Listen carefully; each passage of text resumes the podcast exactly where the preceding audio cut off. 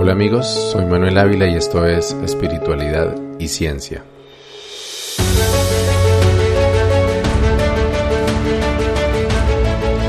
Huber Osorio es uno de los personajes más fascinantes que encontré durante mi camino espiritual en Colombia.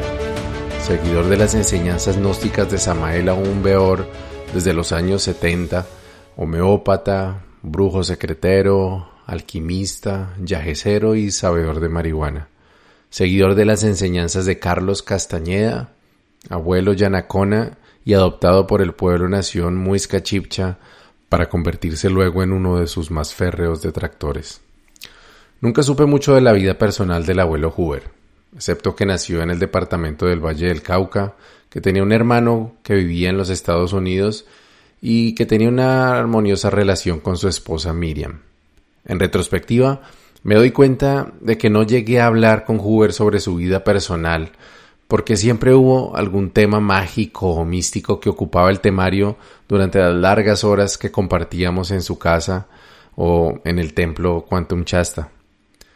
Desde que lo conocí en persona el 21 de diciembre de 2012, me di cuenta de que Huber era una de esas personas que brillan con facilidad y que terminan por hacer que todos giren a su alrededor.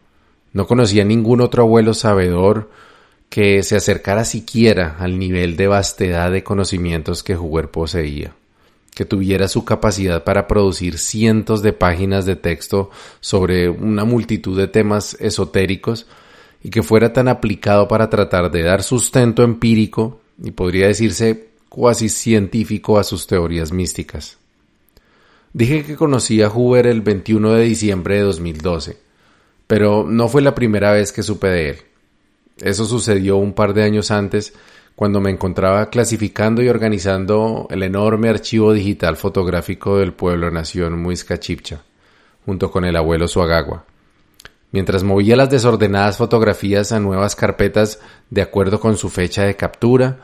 noté unas fotos que me produjeron un sobresalto. En las fotos había un hombre maduro sentado en una silla de plástico sin camisa y en su espalda se podía ver una enorme llaga abierta, como si le hubieran arrancado un pedazo de piel. Le pregunté al abuelo Suagagua quién era ese pobre desdichado y qué le había sucedido, y él me contestó que se trataba de un abuelo que había pertenecido a la comunidad, pero que ahora era un detractor. Su nombre era Huber, y según Suagagua, la llaga en la espalda había sido producida por un trabajo de brujería del cual Huber había sido víctima y que, según dijo, no había sabido contrarrestar eficazmente como se habría esperado de un sabedor ancestral competente. La relación entre el abuelo Huber y estas fotos la vine a hacer años más tarde mientras conversaba con el propio Huber en su casa y él mencionó brevemente una infección que había tenido en su espalda hacía algunos años producto de la diabetes que padecía desde poco antes. Cuando le conté que había visto las fotos y que el abuelo Suagagua me había dicho que había sido un trabajo de brujería, Huber esbozó un mohín de desagrado y dijo Si él dijo eso es porque él sabía lo que había hecho. Volviendo a 2012, aquella mañana después de la ceremonia de Yahé que Huber dirigió para recibir la energía del fin del calendario maya, Quedé deslumbrado con la gracia y pedagogía con que Huber compartió una hilada de tips esotéricos. Recuerden que siempre se da por la izquierda y se recibe con la derecha. Si yo le doy un billete y me lo recibe con la izquierda, usted recibe el papel, pero no la energía del dinero que le estoy dando. Y ahí es donde se empieza a desaparecer la abundancia. Óigame, jovencita, ¿usted sí sabe qué significa esa cruz que tiene colgando en el pecho? Más le vale que esté bien parada porque esa es la cruz de Ankh y esa es la llave de la vida y se utiliza para llamar la fertilidad, dijo y después dejó salir una risilla condescendiente. Mi familia y yo teníamos que tomar camino de regreso a nuestra casa, así que no me pude quedar para escuchar más a este agradable sabedor, pero me prometí visitarlo tan pronto como pudiera, y así lo hice. Antes de un par de semanas me presenté por primera vez en su casa del barrio La Serena, al noroccidente de Bogotá. El lugar quedaba convenientemente cerca a mi casa, así que pronto me convertí en un asiduo visitante y eventualmente aprendiz, pero sobre todo amigo del buen Huber. No sé si Huber habrá completado algún nivel de estudios universitarios, pero lo que prontamente supe es que años atrás se había certificado como homeópata por la Asociación Médica Homeopática de Colombia. Casualmente, el abuelo Huber inició su práctica como homeópata al lado del doctor Raúl Castaño, otro médico homeópata quien desde los años 80 atendió en su consulta casi toda mi familia materna, incluyendo a mis abuelos, padres, hermanas y hasta hace algunos años a Paula y a mi hija Ana María. Desde niño me acostumbré a visitar de vez en cuando al doctor Raúl, ser auscultado en el iris de mis ojos y rápidamente prescrito con seis o siete frasquitos gotero de tapa verde, llenos de un líquido con fuerte olor a alcohol. Mi madre, sobre todo, siempre tuvo mucha fe a los remedios homeopáticos del doctor Raúl. Y debo reconocer que al menos en una oportunidad percibí una notoria mejoría en una alergia crónica que llevaba soportando por años, después de completar juiciosamente el tratamiento recomendado por el doctor Raúl. Había algo, sin embargo, que siempre me había causado curiosidad durante mis visitas al doctor Raúl la presencia de objetos misteriosos y de aire sagrado en su consultorio. Entre ellos había un cuadro con imágenes como apocalípticas y una enorme estrella de cinco puntas camuflada en el centro.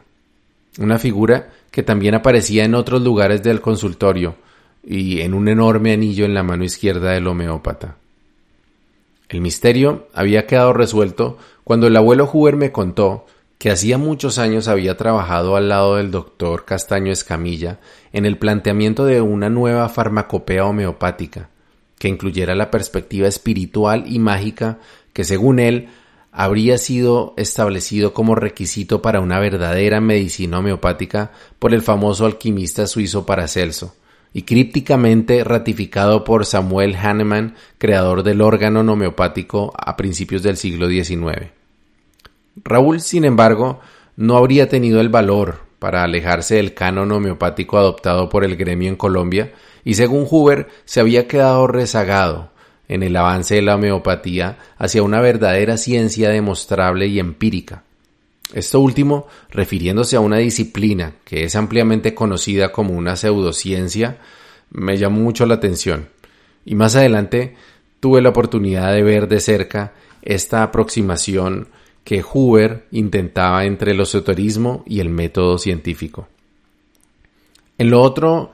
en que Huber y Raúl habían caminado juntos por muchos años, había sido la práctica de la gnosis de Samael aún Beor.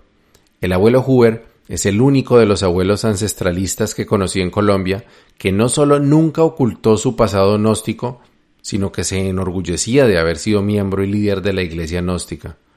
Con frecuencia publicaba cartas dirigidas a sus fraternósticos en todo el mundo y decía ser portador de la verdadera tradición y el conocimiento legítimo entregado por Samael.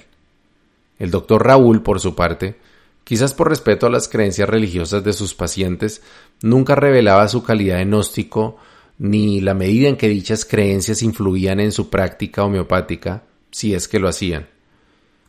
Aun así, la última vez que visité al doctor Raúl, me atreví a hablarle sobre Huber y preguntarle sobre la gnosis. Al hablar sobre la gnosis, se le iluminó el rostro y con orgullo sacó de su escritorio un par de libros de Samael Beor, me señaló sus talismanes y me habló de su lealtad con las enseñanzas del gran avatara de Acuario. Con respecto a Huber, simplemente sonrió y dijo,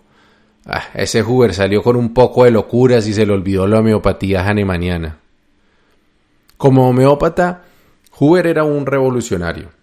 Su principal empeño fue el de recuperar los postulados de Hahnemann sobre el uso del magnetismo en la preparación del remedio homeopático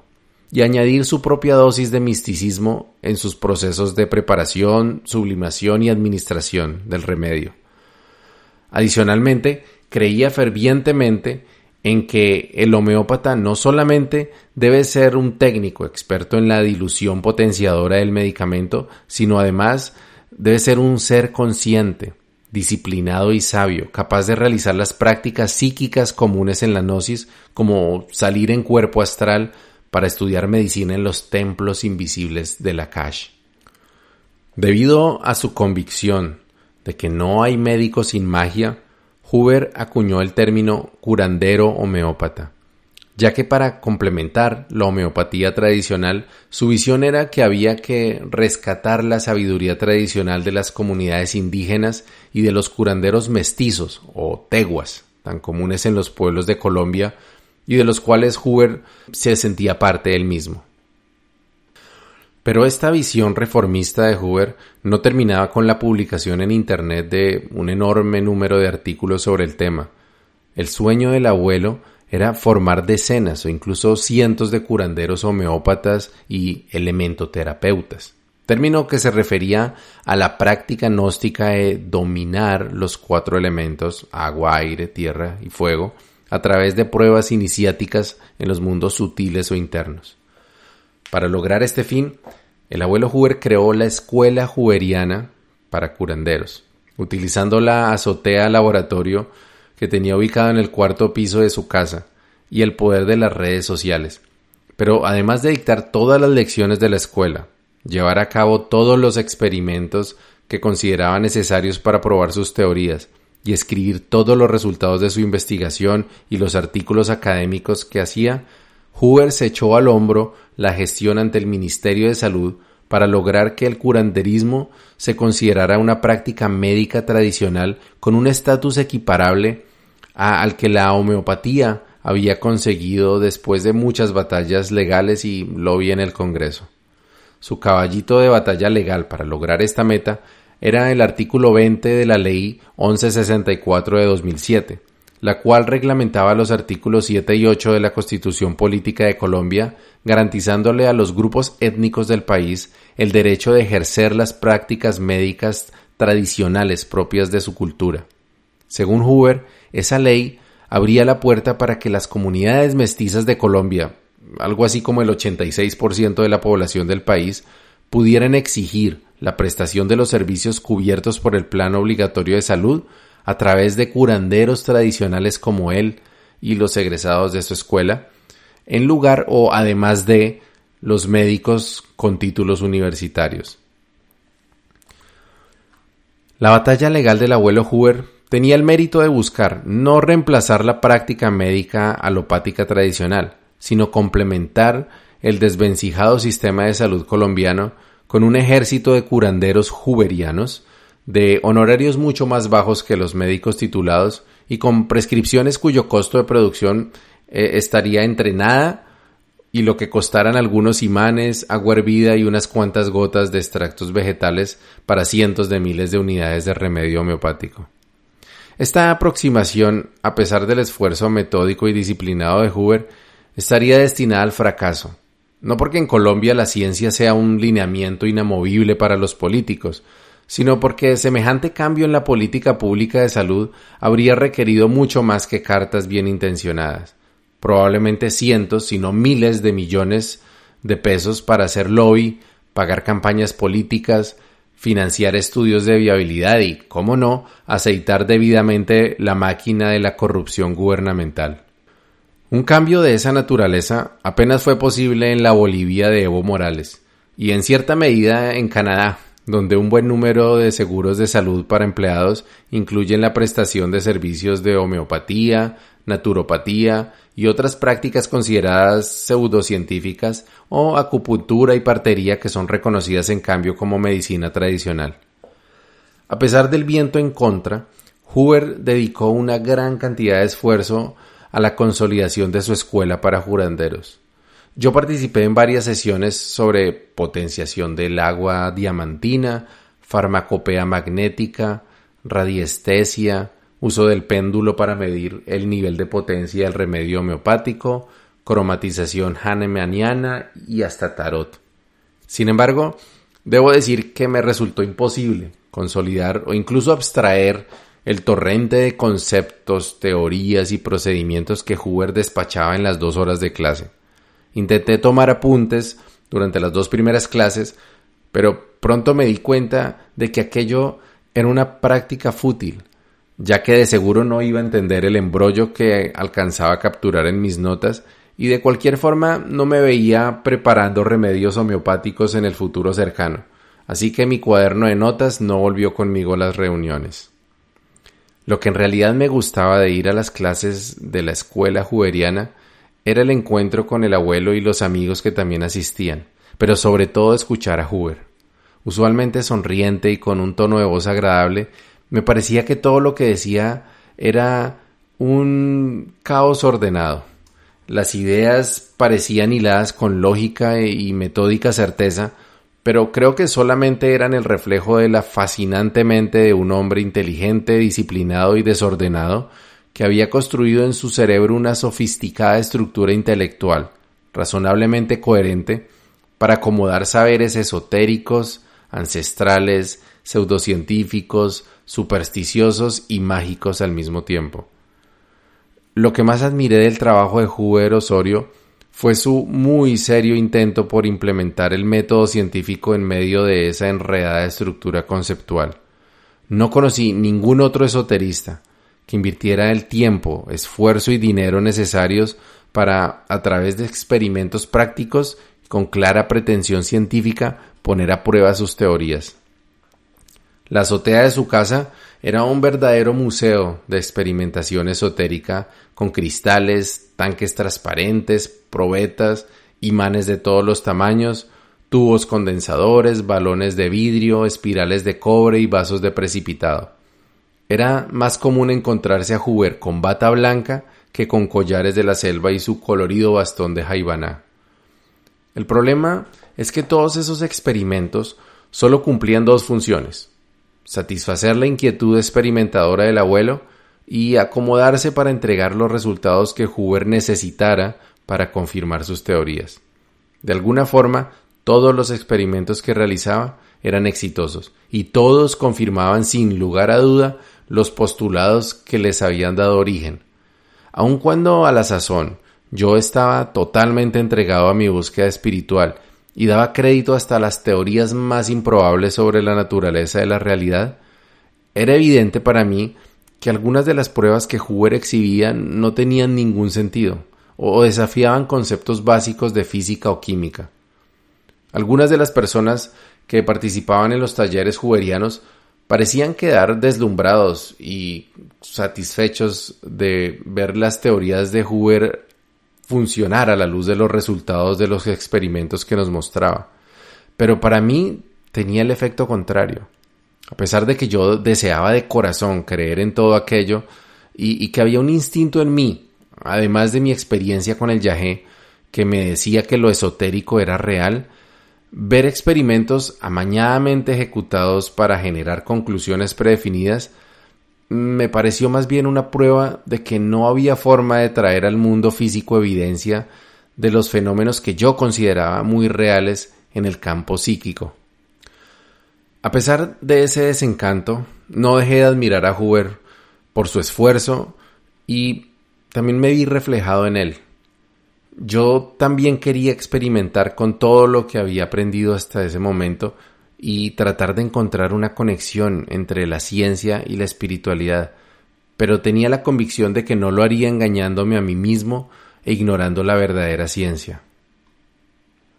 Finalmente dejé de asistir a las clases de la escuela de curanderos y más bien empecé a visitar al abuelo Huber a solas, para tratar de extraer de él los temas que más me interesaban, y eran los que tenían que ver con magia práctica y plantas sagradas. Dentro del caos ordenado que existía en la mente de Huber, las supersticiones que los colombianos hemos aprendido por generaciones tenían una estructura lógica y metódica. El ejemplo que narré de dar con la mano izquierda y recibir con la derecha estaba en esa categoría. También aprendí a mantener un billete de dólar doblado en mi billetera, a llevar conmigo siempre una cruz de San Benito y la cruz de Caravaca, a escupir siempre la saliva impregnada de tabaco cuando realizara limpiezas con esta planta a otras personas, a detectar la verdad cuando a alguien se le cae la ceniza del tabaco mientras habla, a usar un sombrero para protegerme de ataques de brujería mientras usara tabaco, e incluso a atravesar procesiones religiosas el Viernes Santo para pedir abundancia. Ese era el tipo de cosas que sí que me quedaban grabados cuando yo charlaba con Hoover, porque eran alimento para mi instinto ritualista y mi pensamiento mágico. Siempre encontré mucho sosiego en ejecutar actos repetitivos como mantras y oraciones y me atraía la complejidad, así que las recetas supersticiosas y complejas de Hoover encajaban muy bien con la forma de operar de mi tallo cerebral. Si el 50% de mis conversaciones con Hoover durante esos meses eran sobre rituales mágicos, la otra mitad eran diatribas en contra del abuelo Suagagua y el movimiento Pueblo Nación Muisca en general. Era evidente que Hoover había llegado a querer y yo diría que admirar a Suagagua, para posteriormente sentirse engañado, tal vez traicionado. No llegué a saber los detalles de la relación entre ellos dos, pero a Hoover le gustaba que le contara las cosas que yo había visto en el comportamiento del abuelo Suagagua y que me hicieron alejarme de la comunidad. Parecía que reafirmaba sus propias objeciones y de algún modo reivindicaba su pasado.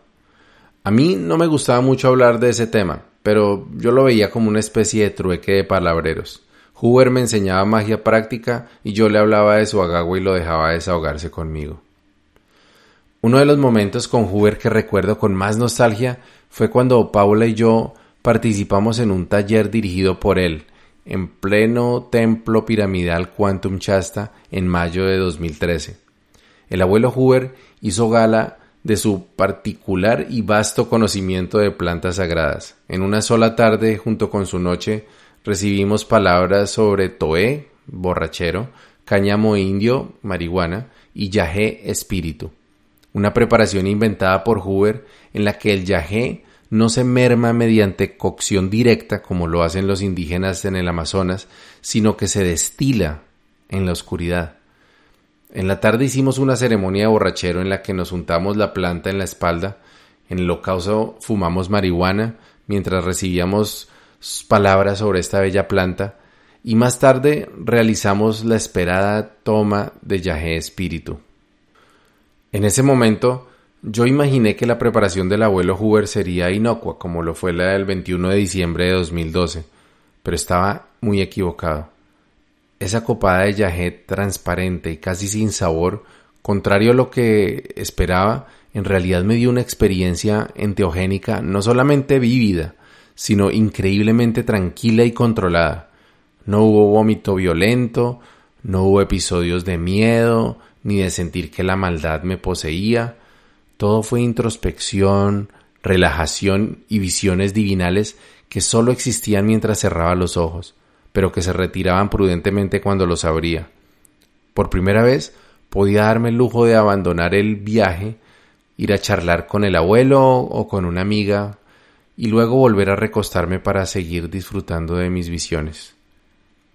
Es que el viaje no es para revolcarse y quedar como una piltrafa, ese no es el orden de las cosas, pero nos lo enseñaron así, como castigo. En cambio el viaje espíritu va directo al ser, sin pasar por el ego. Con estas palabras, Hoover me demostró que al menos uno de sus experimentos sí que había dado en el clavo. Hoover se ganó la admiración, cariño y respeto de cientos de caminantes de la espiritualidad, pero en cierto modo él encarna también la tragedia de la falta de oportunidades, pero sobre todo de la precariedad de la ciencia en Latinoamérica. Yo estoy seguro de que, de haber nacido en un país desarrollado, con su brillantez mental, amor por la investigación, curiosidad y disciplina, Hoover se habría convertido en un renombrado farmacéutico, químico o físico. Quizás estaría colaborando con alguna investigación para resolver el problema del cambio climático, preparar la humanidad para la próxima pandemia o desarrollar la nueva generación de terapia genética para curar el cáncer, el Alzheimer o el Parkinson. Hoover soñó que desde su humilde terraza en el occidente bogotano, sin más recursos que los que le permitían las eventuales consultas de sus pacientes y los aportes voluntarios de los asistentes a sus charlas, podría encontrar la medicina del futuro, curar todas esas enfermedades y forjar un mundo mejor. Pero a pesar del éxito de su yaje espíritu como terapia espiritual, su medicina tegua magnética, homeopática, elementoterapéutica, telúrica y cromática no dejó de ser más que un placebo con el que pudo ayudar a algunas personas con dolencias leves, pero nada más. Esta pesimista conclusión no se basa en mi apego al consenso académico sobre las mencionadas terapias alternativas, sino más bien a la crudeza de los hechos que pude presenciar. La primera evidencia que tuve de la ineficacia de los medicamentos del abuelo Hoover, más allá de la descalificación emitida por su otrora compañero el homeópata Raúl Castaño Escamilla, fue el hecho de que mi mamá acudió junto con mi papá a la consulta del abuelo Hoover y tomó sus remedios con la misma fe y disciplina que consume los del doctor Castaño. Ni la fe le alcanzó para poder aprovechar el efecto placebo que usualmente suministran ese tipo de remedios. No hubo ninguna mejoría para ella y mucho menos para mi papá. La segunda evidencia fue mucho más trágica y costosa para el propio abuelo Hoover. Como mencioné antes, cuando relaté la anécdota de las fotos de la llaga abierta en la espalda del abuelo, Hoover sufría de diabetes y creía que la medicina que estaba creando sería la cura definitiva para su mal, y que además le permitiría demostrar que la medicina alopática con sus inyecciones de insulina no era más que un paño de agua tibia y no un verdadero remedio. El resultado de su experimento en propia piel fue que el abuelo perdió un pie y casi la totalidad de su vista. La última vez que supe de él, me dicen que no hablaba casi y por supuesto ya no escribía. La última publicación en su perfil de Facebook fue en julio de 2017 y la última entrada en su sitio web en octubre de ese mismo año. Es el ocaso de una mente brillante, que de haber tenido la oportunidad habría aportado muchísimo a toda la humanidad. Aún así, es un alma grande que inspiró a muchos a vivir una espiritualidad práctica y experimental, a compartir el conocimiento y cuestionar las estructuras de pensamiento tradicional. Sé que es una inspiración para mí y que haré lo que esté a mi alcance para avanzar su sueño de acercar la espiritualidad a la ciencia. Buen camino y buena brisa.